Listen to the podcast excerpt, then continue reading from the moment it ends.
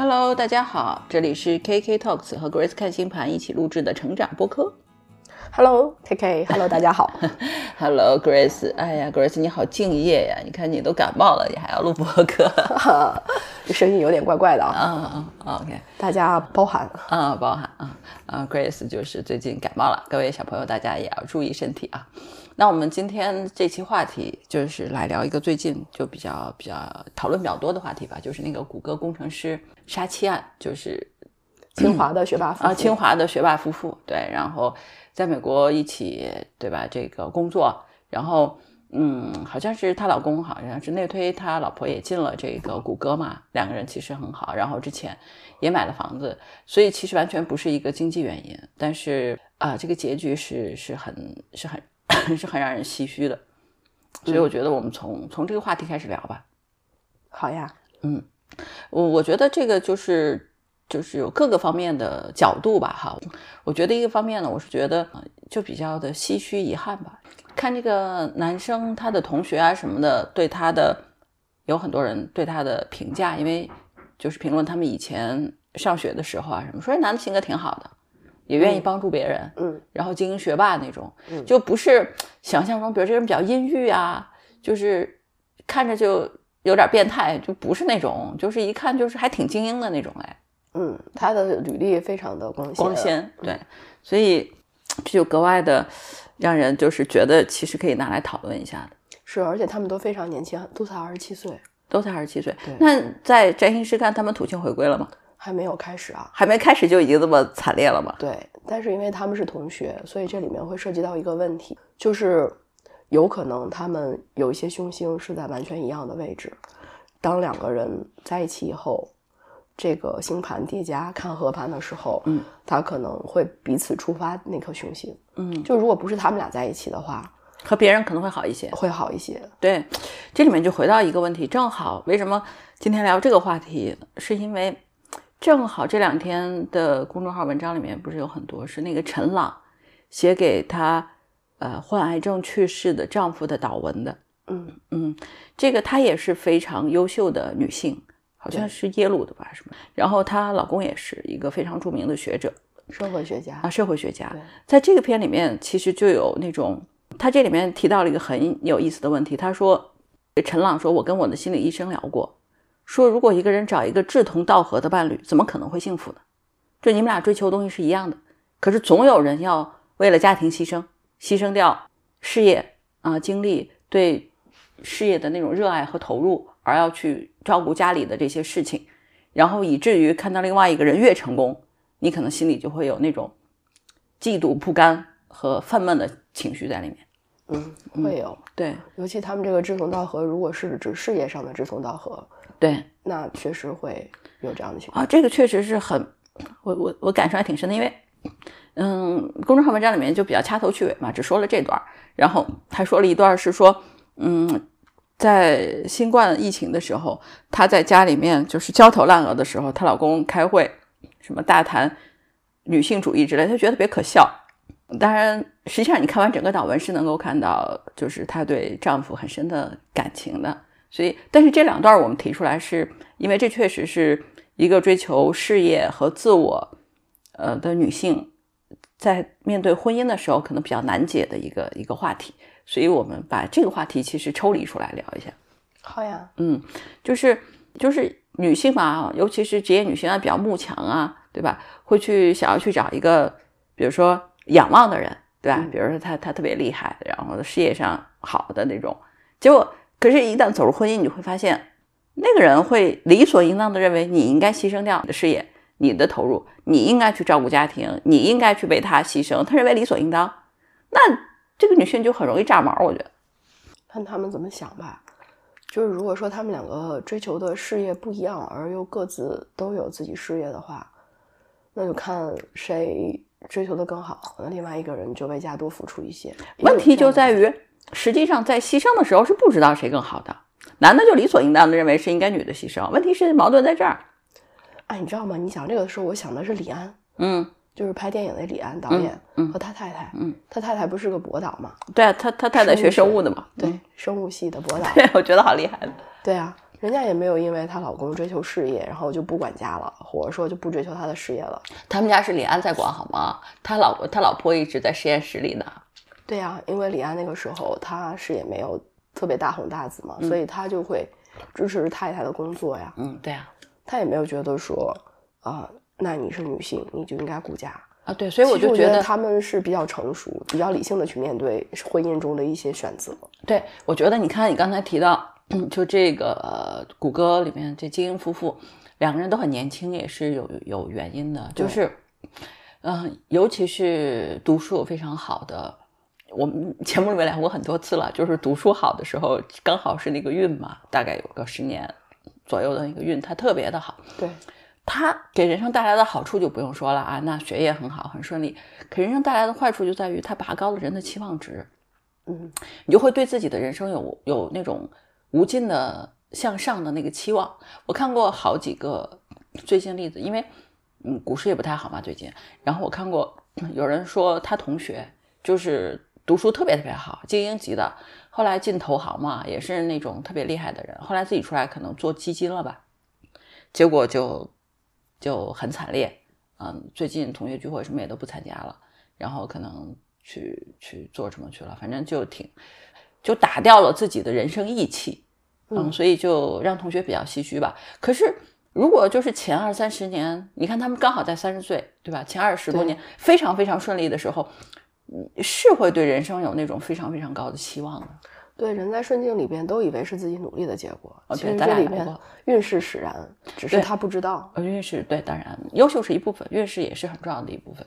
运势很大的一部分。嗯，对，我们回来说说这个女性，咱们俩之前有一期，其实那期还就是听的人挺挺多的，就是给泰明姑娘的解药，就那期，对，就那期分享超多，知道吗？就是虽然评论量不多，但是那期收听量还蛮好的，挺可观的，大概可以在我们节目里面可以排到前五吧。哦，嗯，就是女孩子可能有一部分，大部分我觉得受过教育都比较容易 battle 啊，就看你 battle 谁，要么 battle 同事，要么 battle 上级。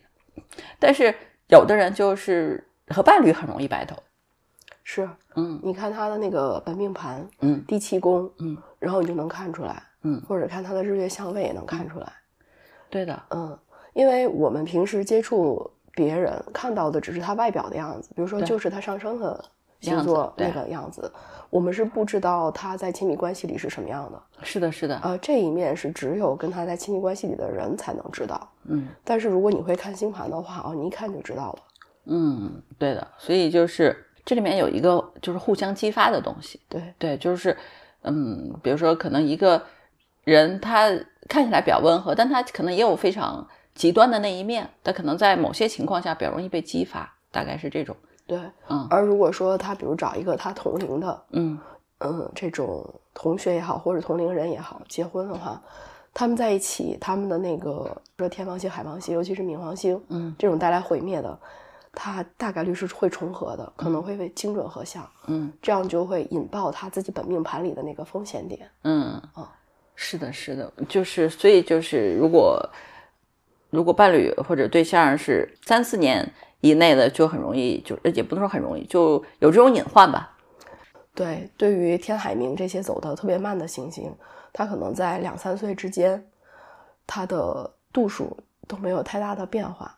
可能天王星走的稍微再快一点，但是海王星和冥王星是比较慢的，所以它就会互相激发。天王星是带来突变嘛，突然的一些变故，一些激烈的事情，意想不到的一些变故。然后海王星有的时候会带来幻想，当然也会带来幻灭，因为它是和欺骗啊和那种梦幻相关的。然后冥王星是最糟糕的，就是如果两个人在一起，他又是同龄，基本上冥王星是重合的，因为冥王星走一个星座要十几年到三十几年，所以他们俩如果就是同龄或者相差一两年，冥王星肯定是精准，冥王星就会带来毁灭，带来一些就是让人很伤心、很难过的事情，有的时候甚至可能和危机、巨大的危险和这种事情相伴而来。所以呢，我其实，在给大家看盘的时候，就有好多女孩来找我看嘛，看，比如说呃喜欢男朋友啊，或者是结婚对象，他的那个对方的盘嘛，看一下这个人适不适合结婚啊。你首先要看他的盘里边有没有一些特别糟糕的点。假如说他比如日月被这些什么天海冥火土这些凶星刑克，而且相位特别不好，又落在凶宫的话，这种就是不管他外表看起来怎么样，或者他家境多好，这种人最好是要远离的。尤其是如果他们俩人年龄一样的话，那他就会合向这个人的那个凶星，然后把它点燃。这就有点像什么呢？我觉得李玫瑾老师讲的特别对，她有一期讲就是说，男人这种动物，他一旦他和女人有了关系，他就像嗜血的动物一样，就这个事儿他就会激发他很。那么其实呢，就是如果这两个人他年龄相仿的话，假如这男的他的盆里有一些不太好的相位，他就会和这个女的在一起以后就把这个激发起来，就像个引子一样。而对于女孩来说呢，他也肯定有这颗凶星，而那个男孩的那颗星也是落在和他完全重合的地方，也会激发他，这就是很难很难相处的。其实对于自己本命盘里边啊，或者说对方本命盘里边这些凶星没有行凶相的，或者他是没有和凶星行凶相的还好，但是如果说他比如说太冥合呀、月冥冲啊、什么火冥合呀，类似这种的。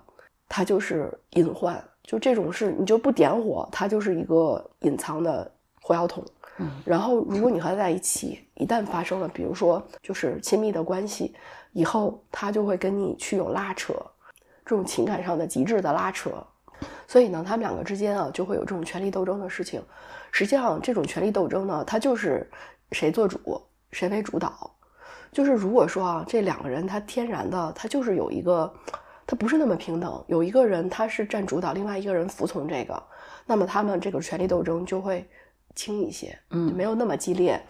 但是呢，在有一些情况下，这个斗争就会特别激烈。就我看过七八十岁的还在那儿斗争呢，就是为一些小事儿，其实都不是什么原则性的问题，导致巨大的分歧，都是生活中一些小事，就是你得听我的，或者就是让你在非常小的事情让你不愉快，实际上就是想确立自己是一家之主的位置。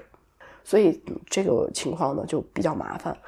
就我观察过，有一些就比较有自我意识的、独立性比较强的女孩，很容易在婚姻中，如果找到了一个势均力敌的伴侣，就特别容易冲突。我看了一些这件事情的报道，以及也看了一些就是这个男孩的同学对他的评价，我由此觉得看合盘挺重要的，真的就是在他同学里面描述这个男都觉得他还蛮好的。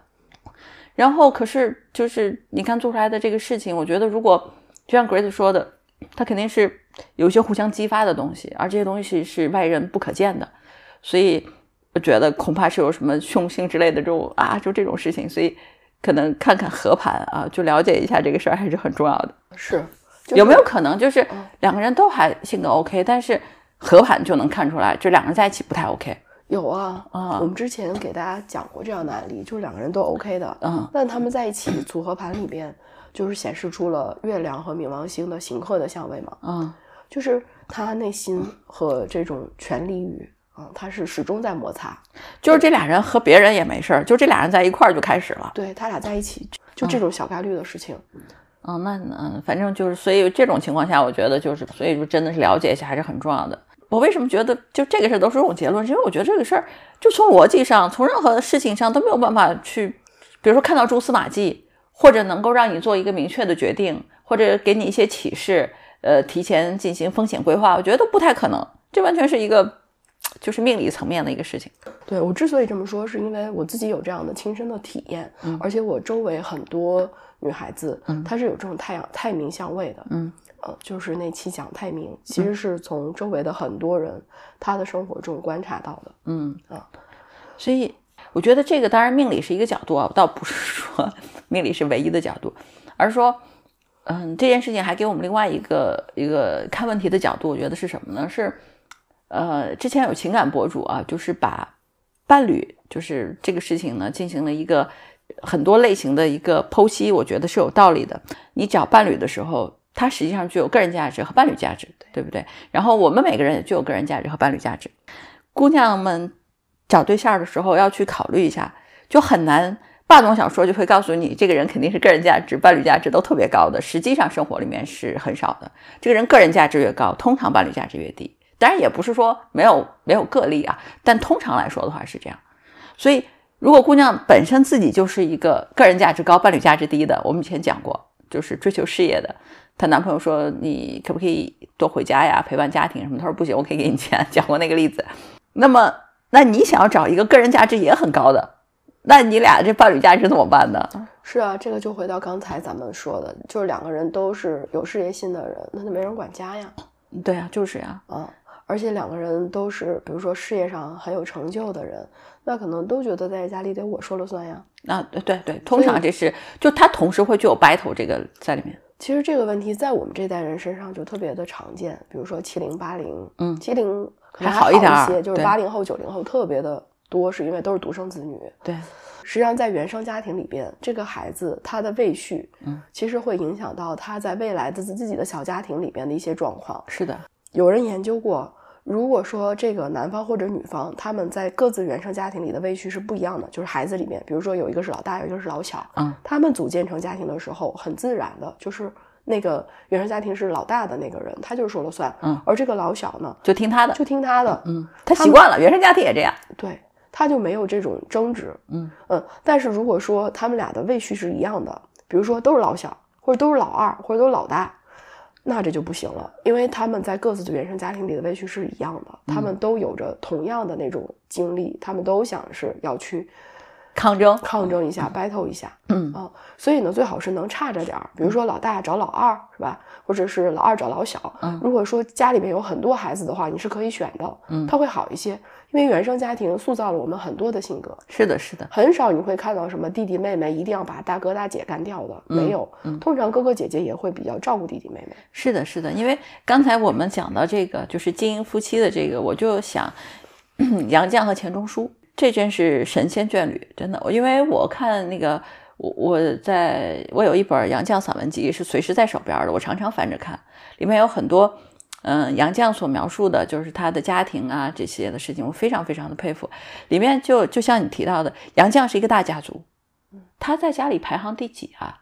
大概四五吧。然后钱钟书家里面也是一个一个大家庭，所以就是你看，在他们的婚姻生活里面，其实就没有这种，他们也是志同道合，也各自有各自的这种追求，但是很少有这种权力斗争的东西在里面。因为他俩都是学文科的，清华的这一对儿都是学理科的，学理科的人他是会会会更 陈朗他们俩也是文科，我觉得不是文理的关系，就是当年那个谁许广平，不是跟鲁迅好了吗？他也想婚后出去工作，鲁迅说那谁来照顾家呢？就是一样的，就所有的职业女性都会遇到这样的问题。以后可以交给 AI 机器人。AI 机器人，对，我们就回来说这个话题啊，就刚才提到说这个个人价值和伴侣价值这个事儿，就是确实是姑娘们找对象的时候要考虑一下这个问题。你找一个个人价值很高，你很看重他个人价值的，他必然伴侣价值没有那么高。对啊，我觉得还是女孩儿，先了解自己，我觉得有一个姑娘来找 Grace 看盘，我觉得挺棒的，就是她说 Grace，我知道我自己，我就是那种个人价值比较高的，所以我很，我我我确实我得考虑考虑，我找一个什么样的。对那个姑娘极聪明，她豁然开朗。我跟她讲了这个道理以后，她豁然开朗。为什么她看不上她男朋友？虽然她男朋友是那种伴侣价值很高的人，嗯，但是呢，她还是要找一个，她还是要找一个八总。她还是要找个人价值高的。嗯可是就是她找到那个人价值高的，她也不能够提供那个伴侣价值啊，不一定，也不一定啊。人有可能会改变的。嗯就是你知道，有很多优秀女孩儿，当她真的就遇到了一个她心目中的大英雄的时候，她就甘身做后面的小女人了。嗯，OK，好吧，我我觉得陈朗估计也是泰明。有可能，就是你知道，泰明的女孩在我客户里还是挺多的，嗯通常都是学霸。嗯你知道为什么？就是我说这个事儿哈，嗯是因为就是陈朗的这个东西，我我我也算是一个我觉得有个性啊，什么有追求，但是他说的这个东西我并没有，所以我就想跟你说，不是所有的就是职业女性她都会去，比如说她说她会嫉妒她老公就是婚后，比如在事业上的那种发展和成就，作为一个女性，因为她牺牲了很多嘛，她就会有一些不甘和愤懑。我的意思是，但是。大部分女孩，她可能就是会觉得，因为家庭事务不被理解的这种东西，而不是觉得，因为她追求了你想得到的东西而愤怒。我理解。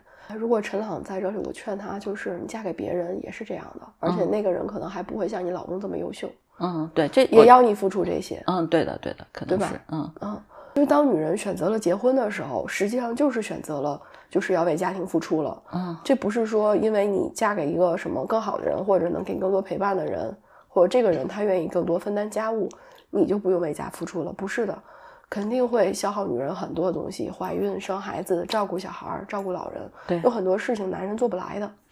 嗯，我们的问题就在于啊，实际上是因为不是谁的错，我觉得就是因为我们的社会进步的太快，给家庭形态带来的改变巨大，但是我们整个社会的观念啊什么的都还完全完完全的滞后。女性并不是说不肯为比如说家庭啊或者生育啊去付这样的代价，问题在于这个代价不被社会、不被伴侣。他不被承认和尊重是这个问题，他认为你牺牲就应该的，所以女性认为说，那我不要去牺牲了，你能逼我吗？我不愿意。对呀、你看闫宁，嗯人家就说了，我我不需要婚姻啊，嗯我不要嫁给谁呀、嗯，我也不欠谁一个解释啊。就别人问他说你为什么还不结婚，对吧？人家就是醉心于学术啊，我就是要把我一辈子献给学术啊。对啊，那谁不也是吗？就是林巧稚，对，林巧稚，嗯，对吧？是，所以就是坚定这条路线也没有问题。我我的意思是说，就是我但是如果说你不坚定这条路线，你选了婚姻，嗯，就要有这个觉悟，对就是一旦你选了婚姻，你就相当于选择了自己要去背负这些了。对嗯，如果说你赚的钱多一些，你娘家条件再好一些的话，你可能会少受一些苦。比如说父母可能出钱帮你雇保姆，或者是帮你带孩子，你可能会有争取出更多的自由来去发展你的事业，就是在你的那个本该承担的那些家务中去帮你分担一些，外包一些。但如果说你就是一普通的家庭的女孩子，然后你又特别想追求事业，同时你还想要婚姻，你还希望婚姻经营的好，就是一个特别特别难的课题。嗯，非常非常难的事情。对，嗯，几乎很少有人就是都做好的。对，就是为什么？嗯就是结婚的时候可能要把这个事情进行一个综合考虑。比如说，如果自己家庭情况很好，就父母啊什么的很好，可以给自己很多帮衬，那你这个在这方面投入精力就可以少呀。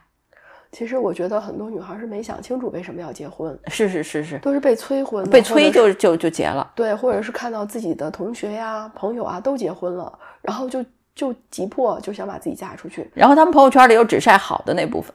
不要老去看别人那些东西，你就还是要问自己：我真的需要个婚姻吗？你别说，就是咱们作为女孩说婚姻不是必须的，就连曾仕强老师，他作为一个国学的大家，一个男性，还是上一代的人，嗯，他都跟女孩说，婚姻不是必须的，就是如果你能遇到一个情投意合的，能够一起白头终老的，那就结婚；如果没遇到，真的不要强求，还不如单身。嗯，所以我觉得很多男性现在也是也是这么想的这。么想的。因为还有一点是，嗯，现在的社会压力和怎么说呢，生活成本太高了。两个人为了经营一个家，或者是比如说自己有一个事业，然后嗯，太多都不敢说事业，就工作吧，就是在一个大城市里谋生，就真的很艰辛了。你知道父母那一辈人啊，嗯他们为什么结婚？是因为他们那时候就是艰辛，两个人在一起还能凑合凑合。对，还能互相，嗯，就是没那么艰辛。对，一个人是更艰辛。嗯，而我们现在的社会不是那样的，就是你一个人可以过得比较好。对。但但是你两个人不 OK，可能更艰辛。对，嗯，对的。所以社会环境不一样了。就是如果说这个男孩也好，女孩也好，他有能力自己就过得很好，他不会把这个婚姻当成一个必选项。对的，对的，对，他会把这事情考虑的比较清楚。对，反而就是，嗯，可能自己过得比较艰辛的，就会觉得说，那我找个人，可能日子就会容易一些。其实不一定。对，嗯，而且女生我觉得可能对于婚姻有不太切实际的幻想，嗯就是觉得好像结婚了，然后就有依靠了，嗯然后有了孩子，后半生就有依靠了。其实这全都是幻想。嗯，对的，结婚是一个很难的事情，结婚以后面对的生活，嗯，出现了很多的问题，婆媳的问题、夫妻的问题、子女的问题和亲戚之间复杂的关系的问题，嗯，都成为了你不结婚遇不到的问题。是的，是的，你想在这么一大堆新的问题之下，然后还要去搞你的事业，这个难度就真的是非常大的。呃，对，真的，这个这个难度真的是非常非常大的，就是，嗯，通常是不知道的，而且，嗯，结过婚的姑娘和没有结过婚的，就是生活在两个世界里，就是对这个世界的认知是有着壁垒的差异的。对，现在不是在统计嘛，就是八零后的离婚率啊，最新统计已经百分之四十了，嗯，是的，还有很多人不结。嗯你像四十多岁的人，呃很多都已经就离了，有的人二婚都要准备离了。嗯，是就说其实婚姻生活它确实会给人带来很多的问题。是的，是的，是的，是。嗯，怎么说呢？我们是觉得可能可能婚姻制度或者婚姻形态也许会改变，或者很难讲。总之，社会的发展，嗯，就是以及新的情况的这种复杂性是远超过大家观念的变化的。对你就像这个清华的这对。小夫妻啊，我觉得他们的问题就在于他们结婚，一个呢，他们找的是同龄人；二一个呢，就是两个人都太年轻了。不，我觉得他俩就是应该先看个合盘。我觉得他俩肯定是有就是非常不 OK 的相位的。他们这种理科学霸，他们是不会看盘的。嗯，哎呀，是吧？所以啊，就是这种这个这个跨跨科的知识也是很重要的。嗯。而且就是说，他们会更相信自己的判断啊。当然，理科生都是这样子的。还有就是在结婚之前，这个男孩没有表现出异常。如果是有异常的话，这女孩可能就不会跟他结婚了。都说了，两个人在一块儿，他才会激发嘛。他跟别人，他也不激发呀。所以我说，这姑娘呢，她就是感情经验太少了。有可能，因为他们俩是大学同学嘛，嗯，然后又一起去美国读书。他其实感情经验非常少，像我客户里边就是有这样四十多岁离婚的，就是和自己的大学同学或者中学同学，嗯，就只谈了这么一个恋爱，嗯，然后就在一起好多年，然后结婚生子，到了四十多岁的时候，发现这个人自己根本就不认识，他怎么变成这样了？其实不是他变了，他一直就是这样，你一直活在自己的想象中，嗯，突然你自己成熟了，然后看清楚，哦，是这么回事儿，嗯，是，他就是感情经验太少了，所以。很多事情，就比如说男人的控制欲啊，嗯，实际上你在很多小事上你就能看到的。比如说阻止别的异性靠近你，嗯，这个事情他绝对不是保护你，他就是控制欲。对。但是在很多女孩看来，这不就是霸总吗？嗯，就是在别人看来也是。哎呦，你男朋友这么保护你啊，别的男生都不能跟你说话的。哎呦，他真是太爱你了。其实不是，其实不是，这是妥妥的控制，这是妥妥的控制。嗯，对。但是年轻的女孩，尤其是二十多岁的。他不了解这个，他以为这个男孩就是特别爱我，虽然他也不愿意这样啊，但是呢，比如说那男孩跟他说个软话，说我就是因为太爱你了，我不想任何人伤害你，或者这男孩跟这女生说，那些人啊，你不知道，他们其实都可坏了，嗯，他们都有什么什么坏事儿。他这么一说，这女孩又不了解那那些男生，嗯，他不就信了吗？就是这种长期在一起和一个人。在一起，然后他杜绝了你和其他异性接触，包括他还会杜绝你和你的同性的朋友接触。嗯，这种绝对就是控制。嗯，比如说他开始说你闺蜜不好了，嗯，或者是不让你去和你闺蜜们在一起，比如聚会啊什么的，这就是控制欲。嗯，其实有很多的小事都能看到，还有平时他会让你不愉快。嗯，在那种小的事情让你不愉快，然后呢，他又会跟你道歉啊，然后就是觉得自己不是故意要伤害你什么的，其实不是。他就是在试探你的底线，嗯，因为这些我都看到过很多。但是二十多岁的时候，你根本就不了解，嗯，这个其实就是那个人的控制欲，嗯。可是那个人呢，他自己本身也未必他知道这是他的控制欲，嗯嗯，他就是本性就是这样。尤其是学习好的、有光环的人，他就觉得就应该这样，而且就是因为他学习好，大家就能接受他的一切。所以我们聊这个事情，就是就是比较唏嘘吧，就是比较唏嘘，就是会觉得。嗯，又年轻，然后又很优秀的学霸，是吧？在所有人眼中都是非常好的。那其实也会遇到人生中的课题。嗯嗯，从理性的角度确实很难去分析和觉察。当然，Grace 刚才说了啊，就是年轻的女孩子没有什么感情经验，谈的又非常，尤其是理科生。对，理科的女孩就很少有有谈恋爱，就是比较，比如谈了好几个都挺少的，就顶多一两个这样子。哎。你说到这儿，我想到我认识一对清华学霸夫妇，他们俩都是清华的本科同学，然后也都是在国外读到博士，嗯，然后后来两个人在一起创业，嗯，在国内嘛，对，就挺好的，孩子也教育的很好，哎，所以我觉得这个他们俩跟他们俩在国外也有挺有关系的，就是就是没有什么外力介入啊，就只只有他们俩这个节儿可能就就越拧越越那啥，在国内会好一些，至少可以找兄弟。喝个酒啊，什么聊聊天啊之类的这种事情，我觉得还是和人的性格有关啊。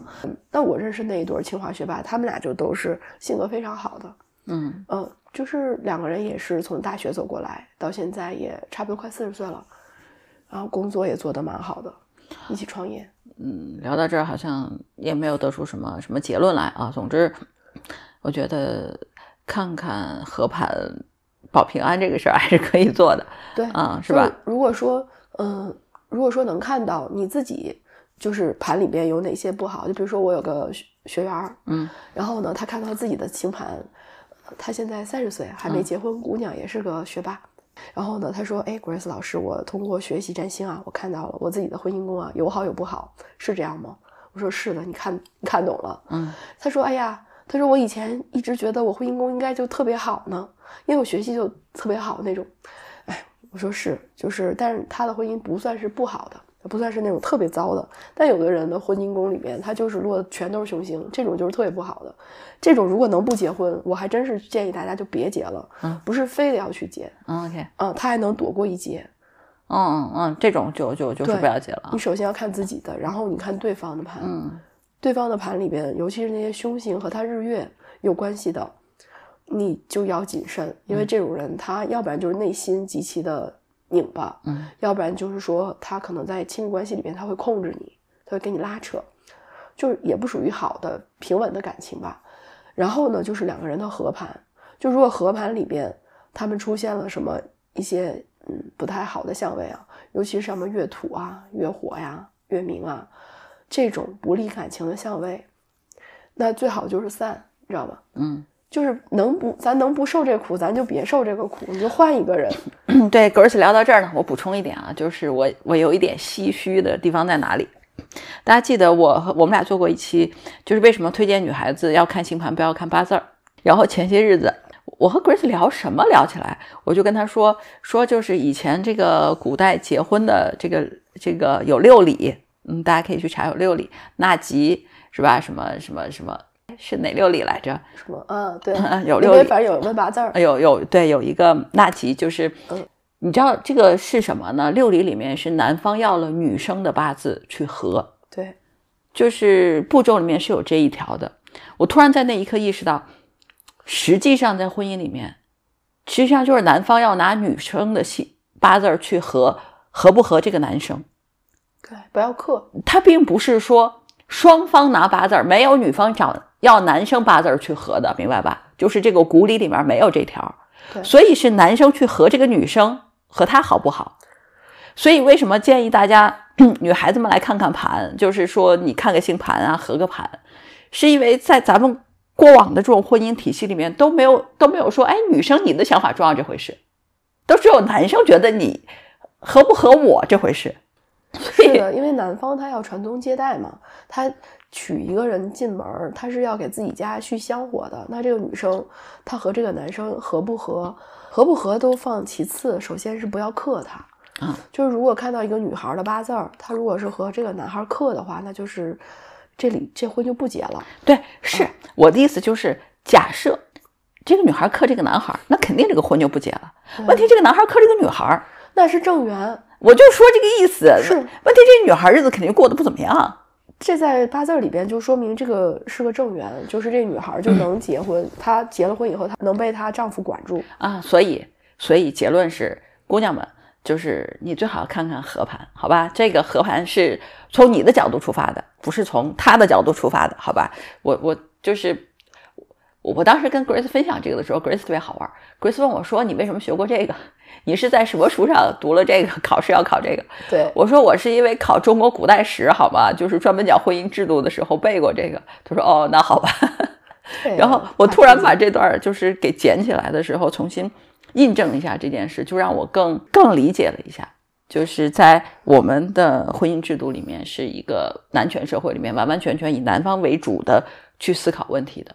这就好像你翻开一本书，所有的书的主角都是男生，明白？就是这个意思。就是你我我们活，假设我们活在一个书的世界里，我们的书就是这种书，而我们这种节目，以及我们跟大家聊的东西，就是希望这本书打开，哎，姑娘是个主角，明白吧？这姑娘是个主角，所以你去活出你的精彩人生，这个意思。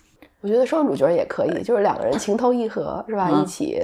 就是逍遥度日也挺好啊，行吧，行吧，反正我就是我们今天呢，就就拉这个话题聊了一下啊，确实是觉得时代变迁就是所带来的这种，其实就是观念的变化是巨大的，但是整体社会观念是没有怎么变，所以可能这需要我们自己有更多的就是对自己的了解，以及有各种的，就是对自己想法吧，而不要人云亦云。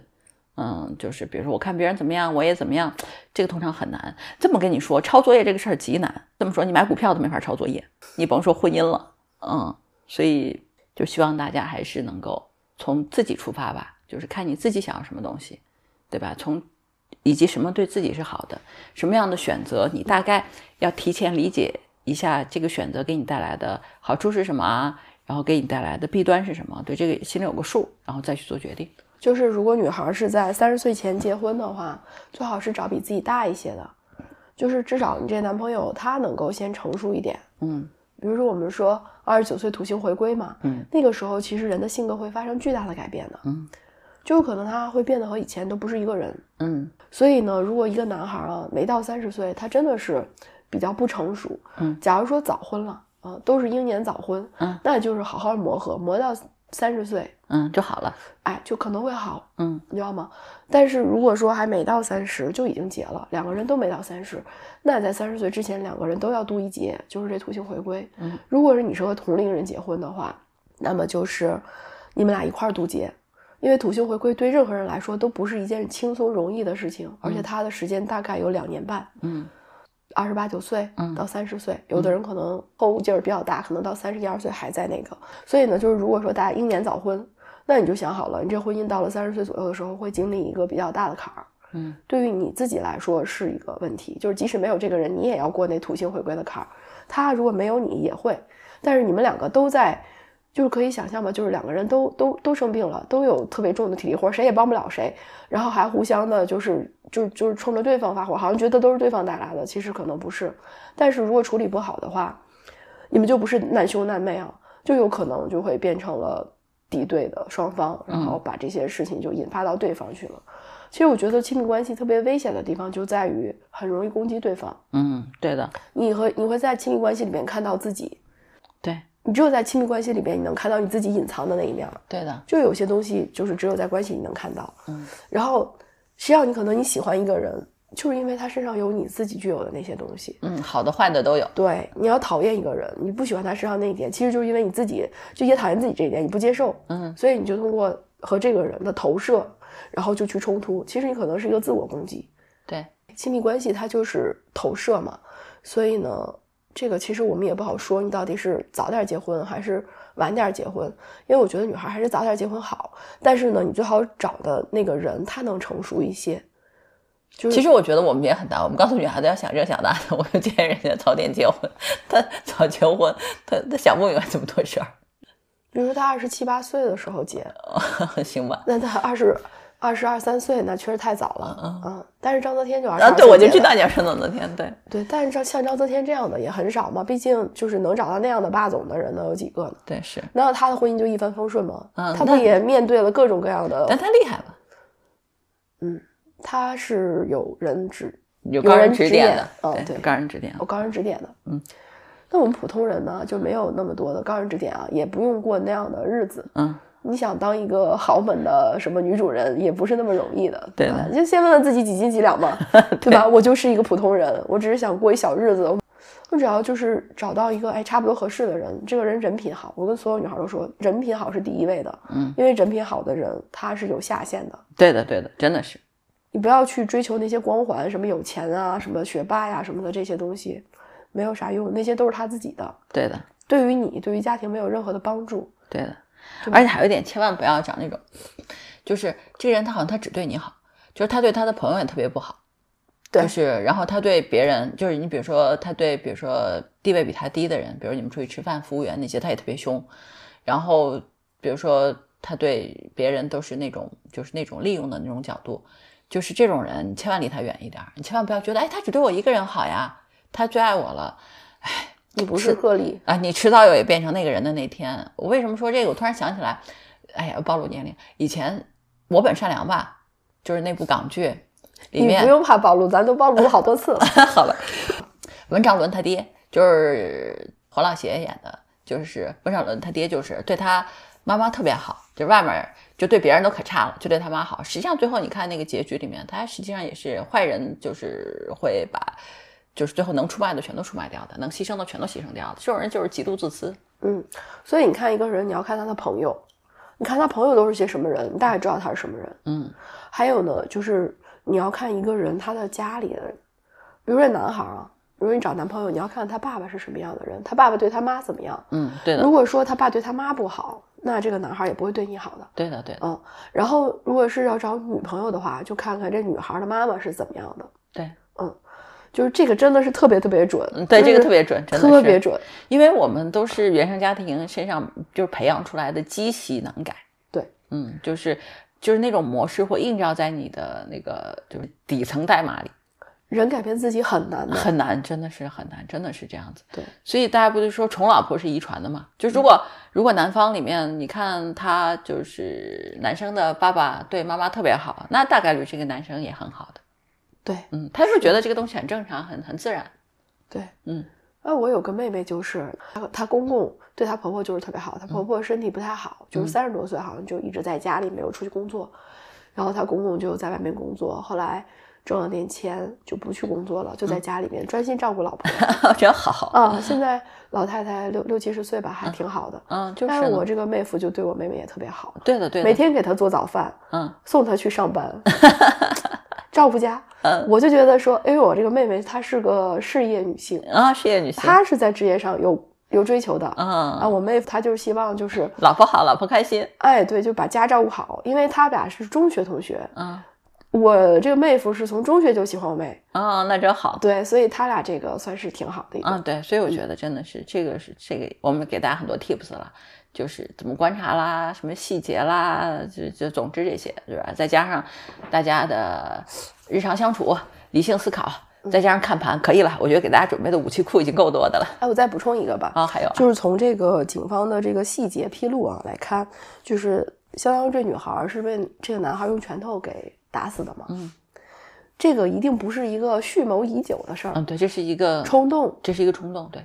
这是一个冲动的行为。而且呢，后来有人披露嘛，说其实这男孩在半年前已经显示出来了精神不太正常了，嗯。就是有一些行为啊，嗯可能是比较比较激烈啊，或者怎样的。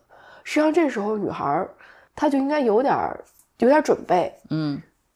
就是你可能面临的是一个容易精神失控的人，他在失去理智的时候会做出一些伤害你的事情，嗯很有可能的。但是女孩显然是没有任何准备的，所以就会被伤害了。嗯而且呢，就是 这男孩他，呃，为什么去这样冲动了呢？嗯我不知道具体是怎样，就是他们是不是因为发生了一些争执，就因因为据说是女孩想要离婚嘛，这男孩不同意，嗯。他们可能是在一些沟通中又产生了矛盾，然后爆发，嗯。然后男孩他就是，也许就是他们的这最后一次谈话就成为了压倒他的最后一棵稻草，嗯哼哼，于是他爆发了，嗯。就相当于一直积攒这个火，积攒积攒，然后他爆发了，就做出了一些特别的激情杀人的事情，激情犯罪。所以我觉得呢，女孩一定要长一个心眼儿，就是你嫁给一个男的，你不要觉得说他是一辈子爱你、守护你的人，你一定要同时知道，他也有可能是在一些失去理智的状况下，是最会伤害你的那个人。嗯哼，就是一定要有这根弦儿。如果你发现他哪儿不对了，一定要自己保护自己。嗯你要有这种觉悟，然后不要去激化这个矛盾。我跟你讲，我前两天看到了一篇文章，也是分析这个事情的。嗯，这是一个北京女孩写的。嗯她呢，高中的时候有一个他们同学就是追她，嗯然后那个男孩呢，各方面条件还都挺好的。嗯呃，她呢也就同意了。同意了以后呢，她就跟这男孩相处以后，发现这个男孩是个霸总，嗯而且是那种控制欲极强的，嗯就是不让别的男生接近她。嗯而且呢，就是这个男孩会自残。嗯，就有一次，这女孩好像要干什么呀？反正就是没听这男孩了。这男孩就把自己的手好像是给打骨折了。嗯然后哦，对，女孩跟他说分手，嗯因为就是男孩花了他很多的时间让这女孩陪他，嗯然后就影响了学习嘛。嗯，然后女孩就觉得说，我得跟他分手。结果就是因为分手这事儿，这男孩好像把那个自己的拳头打在了什么墙上什么之类的，嗯当时就骨折了。嗯，然后女孩走了。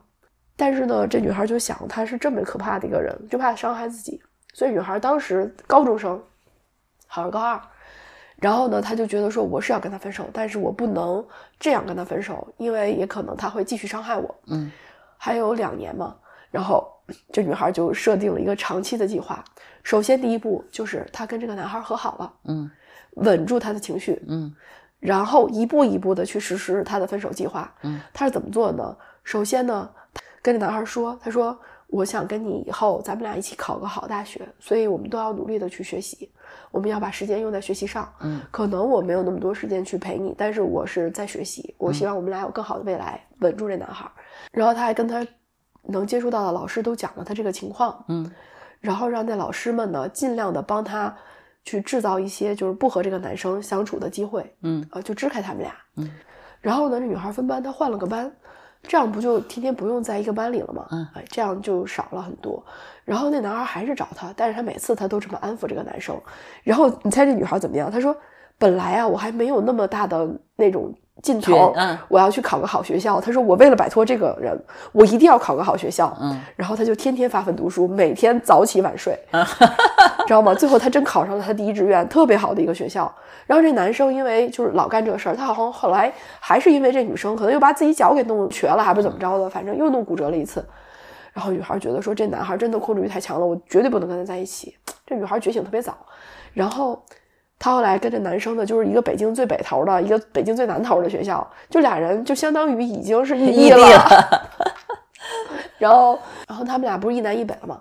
上了大学以后呢，这个男孩就给这女孩打电话嘛，女孩就那时候还没微信呢，因为这女孩现在也四十多岁了，嗯快快四十了，嗯他就给那男孩呃用短信发了个消息，说我们分手吧，然后就把这个男孩拉黑了，把所有的联系方式都都断掉了，嗯彻底断联了。他说，你知道吗？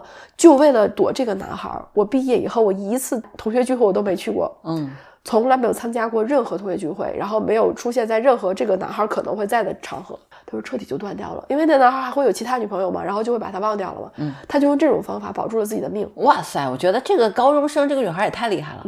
这女孩应该天性挺强的，嗯，我觉得真的很厉害。很厉害。他第一时间能觉察到这个男孩不是霸总，就是，但是他同学都是特别羡慕他，尤其那些女孩儿就说啊，这不就小说里的霸总吗？家里条件又好，长得又帅，然后体育又好，什么都好，嗯呃对你又这么呵护。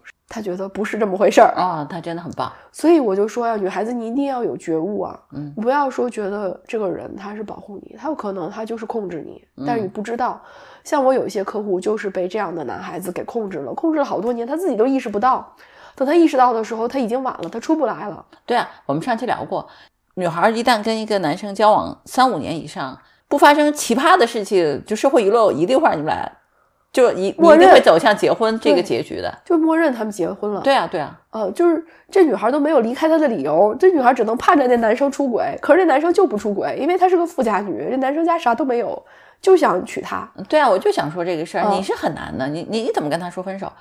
就这真的是很麻烦的一件事儿。对，但是你眼瞅着就是他要往火坑里跳。嗯对啊，对啊，嗯，反反正就是说这事儿很难，尤其是比如说已经订婚了，然后你你你不想结婚，这个是很麻烦很麻烦，是，基本上很难吧，但是这个痛就只能婚后再。就再解决了。太多女孩是走这条路了，是是，找了一个你不了解的人，你又不知道他真实的样子是怎么样的，你也不知道你们俩在一起会发生什么，你就结婚了，盲盒。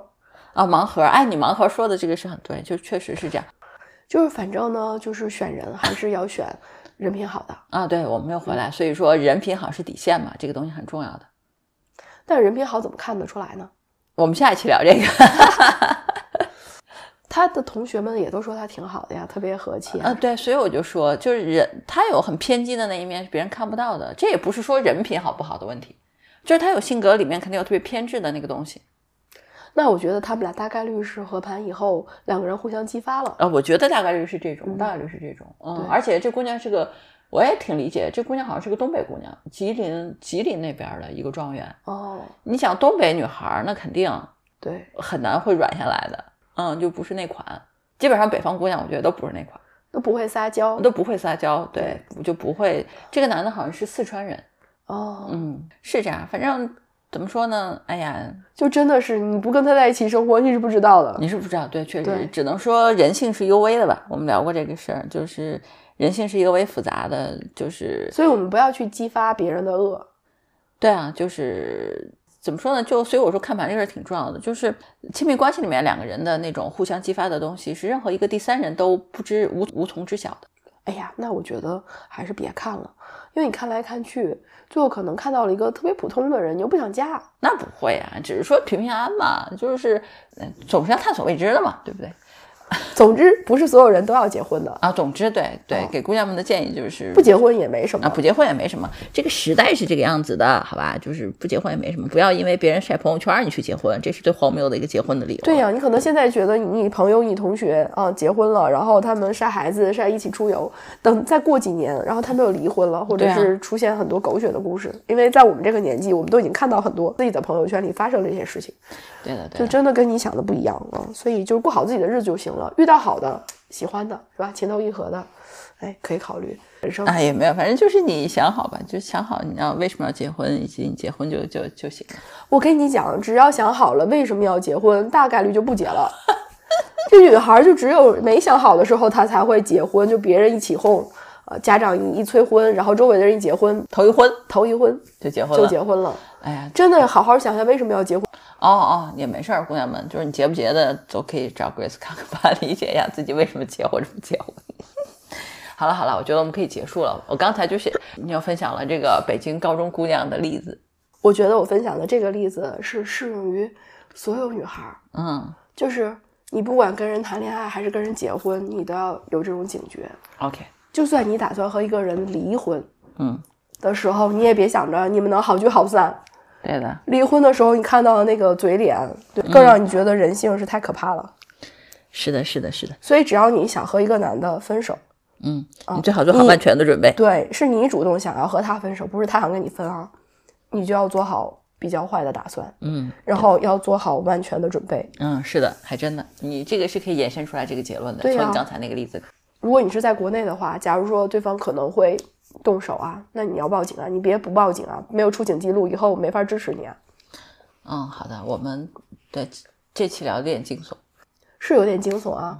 嗯，但是我确实是因为遇到了很多类似的事情嘛，还有那个老公跟老婆结婚三年，生了俩孩子，然后把俩孩子都藏起来了，嗯然后非得要跟人家离婚，嗯，这种，你不是觉得就是完全是为了骗人家生孩子的吗？是的呀。就是所以啊，结婚这件事情是一个是一个很大的事情，嗯嗯，不要因为别人催你或者自己没想好就结了，对的，对的。嗯，要结就是想好了，嗯，想好了，结，嗯，是这样子的。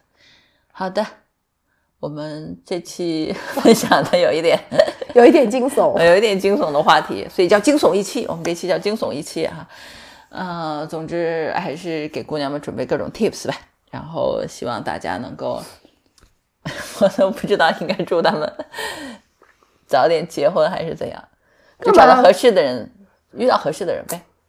就是我就祝大家对于婚姻这件事儿能有一个清醒的认知，就是你即便是想结婚，你也别想的都是好事儿，它里边还有一些你需要去付出的，比如说你可能要牺牲自己的事业啊，啊，对吧？嗯这个有的时候是你要去做决策的。嗯，你像杨丽萍，她是为了事业放弃了家庭，放弃了家庭，不要孩子，然后她离了两次吧，我不知道。好像是。然后她现在就是成就了孔雀舞嘛，就是你想成就你的事业，你可能要付出很多。对的，嗯、你像那个闫宁，对吧？她已经想好了不结婚，她至少到现在这个年纪，四十岁有成果出来了，嗯，这就是她付了那个代价。嗯所以你就想想你要什么样的人生，然后权衡一下。啊，对，我觉得是。其实成年人嘛，其实都是权衡之后的选择啊。我觉得这个是对的，就是不要太孩子气，对吧？也没也没有人逼你要怎样，这个世界也没有人能逼你怎么样，对不对？所以就是想好，然后做自己想要做的事情就可以了。我还是祝大家能够感情幸福，婚姻幸福，生活美满。我们还是要相信爱情。哦，哎呀，我的天，这个结局好硬啊！强拉回来，好吧，那我们这期就到这里吧，我们下期见吧，拜拜。拜拜。